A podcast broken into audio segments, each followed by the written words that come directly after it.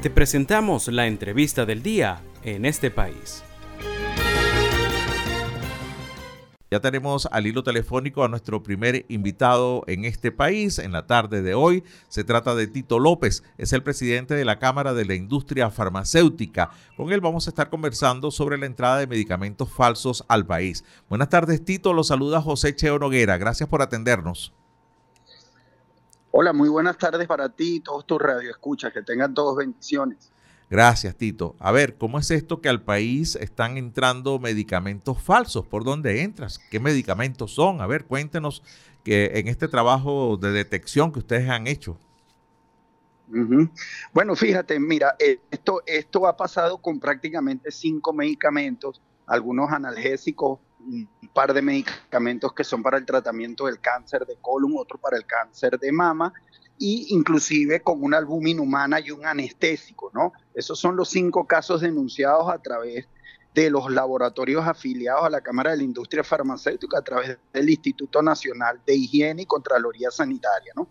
Sin embargo, nosotros siempre hemos estado articulando con todo lo que viene siendo los componentes de seguridad del Estado, ya sea el 6CPC a través de la Comisión de Delitos contra la Salud, Guardia Nacional, Contraloría nuevamente y el Instituto, pues de manera de articular y poder erradicar todo este flagelo. Básicamente muchos de ellos entran por la frontera colombo-venezolana, donde eh, eh, eh, han sido quizás el mayor número de medicamentos que nosotros hemos detectado, ¿no? Sin embargo, cabe destacar que más allá de ilícitos también está el contrabando, que viene siendo un medicamento que a lo mejor tú ves en el mercado que cumple con las exigencias terapéuticas, pero es un medicamento que entró quizás bajo una vía donde no paga ningún tipo de lo que viene siendo impuestos, pues entonces eso ya también es un contrabando. Y el caso ilícito son aquellos medicamentos donde no cumplen su eficacia terapéutica, en el caso de estos cinco que te nombré.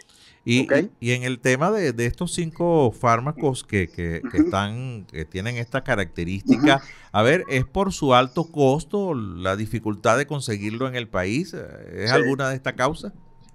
Sí, Sí, fíjate, hay algunos que valen, pueden costar hasta 1.500, 1.850 dólares el tratamiento. Evidentemente que son medicamentos que no se fabrican en el país y son muy, son muy sensibles a, a, tener algún desabastecimiento de este tipo, ¿no? Porque, bueno, no tenemos plantas que fabrican en Venezuela productos para mal llamadas enfermedades catastróficas. Hay algunos medicamentos que son en terapias coadyuvantes, pero no es el caso, ¿no? porque también dentro de algunos falsificados se han visto marcas de renombre, eh, no te las quiero eh, decir para no hacerle cuña, pero donde sí hay fabricación en Venezuela, simplemente que como es un mercado, este, eh, digamos, particular en el sentido de que son de altos volúmenes, bueno, lamentablemente siempre hay manos inescrupulosas que se aprovechan de la situación.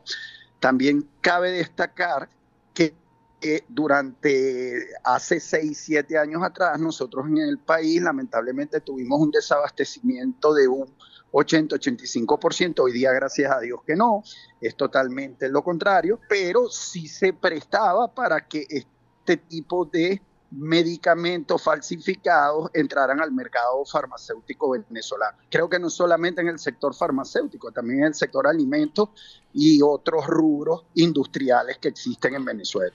Bueno, ayer leíamos una noticia de repuestos falsificados de, motocicletas. Este, también están en el país.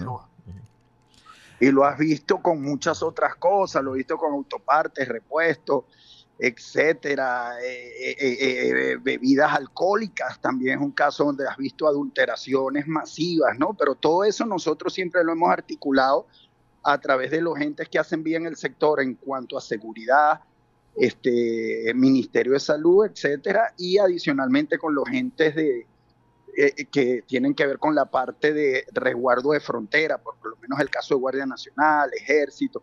Ahorita recién se acaba de inaugurar la vicepresidencia esta de lucha contra el contrabando ilícito, se está trabajando a través de este ente y se están realizando las denuncias pertinentes a los casos que tenemos ya prácticamente en seguimiento. Pues. Sí, estamos conversando con Tito López, es el presidente de la Cámara de la Industria Farmacéutica Venezolana.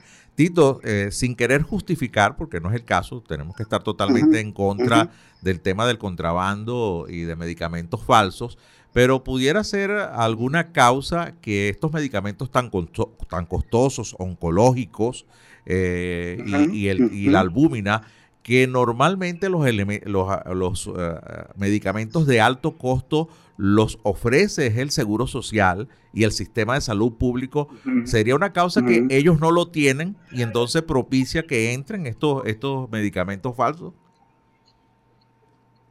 Bueno, mira, fíjate, evidentemente que a través del Seguro Social y, y, a través de algún ente que pertenezca al Estado, yo creo que difícilmente pueda ocurrir porque todos esos medicamentos deben de pasar por el Instituto Nacional de Higiene. Cuando tú importas, si yo tengo una casa de representación o un laboratorio farmacéutico serio, cuando yo importo, fabrico un producto, yo tengo que entregar muestra de captación al Instituto Nacional de Higiene para que éste le haga los estudios pertinentes y compruebe la eficacia del medicamento como tal, ¿ok? Sí, perdón, Tito, pero, pero, pero creo, a ver, creo que no, no te hice bien la pregunta entonces. O sea, yo decía, es que si en el Seguro Social no hay esos medicamentos, no, lo, no, no los hay porque no, lo, no los está abasteciendo, o sea, no está cumpliendo el Seguro Social y el Servicio de Salud Público con la entrega de esos medicamentos de alto costo, oncológicos. Entonces, claro, entran estos medicamentos falsos por eso, porque hay ausencia en los hospitales, ¿no? Eh, eh, ahí, por ahí va la ah, pregunta, ¿no? Sí, sí, no, no, disculpa, disculpa, no la capté como tal. Fíjate, sí, puede haber, puede ser que la oferta no supere la demanda en algunos casos, no solamente de este tipo de medicamentos, en algunos otros, y en este caso, bueno, tienden a colarse este tipo de falsificaciones, ¿no? Por, también por el alto costo, porque si tú tienes un producto original de una empresa farmacéutica que desarrolla moléculas para el tratamiento de cualquier tipo de cáncer, evidentemente que eso tiene que ver detrás de estudios clínicos y todo eso, que este, eh, los productos lo hagan más costoso, pero entonces puedes tener falsificaciones que cuando haces comparaciones de precios, te puedes conseguir un 70, un 80% más económico y en algún desespero el paciente lo adquiere como tal, ¿no? Claro, Este, pudiese ocurrir. Entonces, es ahí donde nosotros tenemos que hacer el trabajo. No es solo trabajo de los agentes que hacen bien el sector, yo siempre lo he dicho y lo dije esta mañana. También es el ciudadano común que tiene que tener un poco de conciencia de no adquirir medicamentos en páginas sociales, Twitter, Facebook, este, Instagram, etcétera, ni en grupos de WhatsApp, porque más allá de que el producto pudiese ser un producto de desarrollo u original, tú, no, tú tienes que también ver es cómo fue manipulado el medicamento, si fue importado bajo las condiciones que requieren las buenas prácticas de almacenamiento y distribución, o si ese producto este, e, e, estuvo, no estuvo refrigerado, entonces evidentemente que e, pierde eficacia, ¿no? En este caso, si fue expuesto al sol y el producto es fotosensible, pierde también su eficacia terapéutica en este sentido, ¿no? Claro. ¿Ok?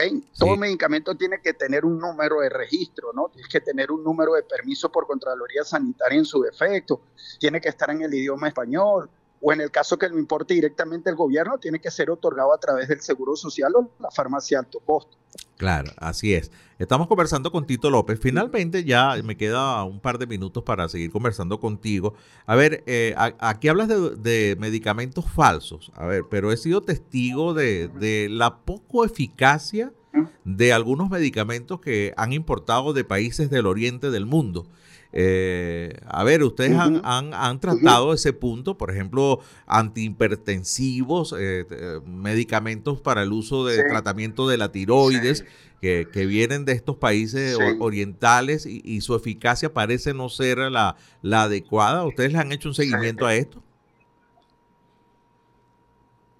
Sí, mira, fíjate, hay medicamentos que no solamente entran del, de quizás de Europa, de Asia, del oriente del país, etcétera. Hay países que tienen altos estándares en tecnología farmacéutica, eso hay que destacarlo. Por lo menos tienes el caso de India, que ha sido muy atacada y satanizada. India es uno de los mayores productores de materia prima y producto terminado farmacéutico del mundo. Tiene también no solamente en el ámbito farmacéutico, sino también ahorita está a la vanguardia de la parte tecnológica. India siempre ha sido un proveedor para la industria farmacéutica, inclusive maquila empresas de gran nombre transnacionales, vacuna de COVID, etcétera. Pero bueno, lamentablemente siempre pueden haber manos criminales que se presten para repente importar y en el caso de allá exportar algún medicamento que no cumple. Eso siempre puede suceder, por eso es que están las autoridades sanitarias para verificar que el medicamento cumple con su efectividad terapéutica que tú tienes, que en el caso de sacar permiso, la misma Gaceta te lo dice, si tú adquieres un permiso a través de Contraloría Sanitaria, el deber ser es que tú en un año tengas toda la documentación necesaria, lo que llamamos dossier, para que lo presentes en el Instituto Nacional de Higiene y registres el producto. Pero para eso, cuando haces la importación, tienes que entregar muestra de catación para que sea analizado este medicamento. Es así. Pero hay alta tecnología, yo te lo puedo decir, muchos países con alta tecnología, eh, Irán, India, este, Rusia tiene alta tecnología, China también tiene alta tecnología, pero por encima de todo ello yo creo que India es el que lleva la vanguardia. Sí, Tito, te agradezco muchísimo eh, este contacto. Eh, la conclusión de acá es comprar las medicinas en farmacias, eh, en lugares autorizados para, para evitar pues caer en, esta desgracia de, de, comprar un medicamento falso. Creo que esa es la gran conclusión, Tito, ¿no? Así es. Así es, totalmente. Única y exclusivamente comprar los medicamentos en farmacias cadena o independientes de su preferencia o a través de farmacias que tengan que ver con el Estado venezolano o inclusive de las clínicas, pero nada de Instagram, Facebook o páginas sociales. Muy bien, gracias. Tito López ha estado con nosotros acá en este país, presidente de la Cámara de la Industria Farmacéutica. Te deseo una feliz tarde, Tito. Gracias por este contacto.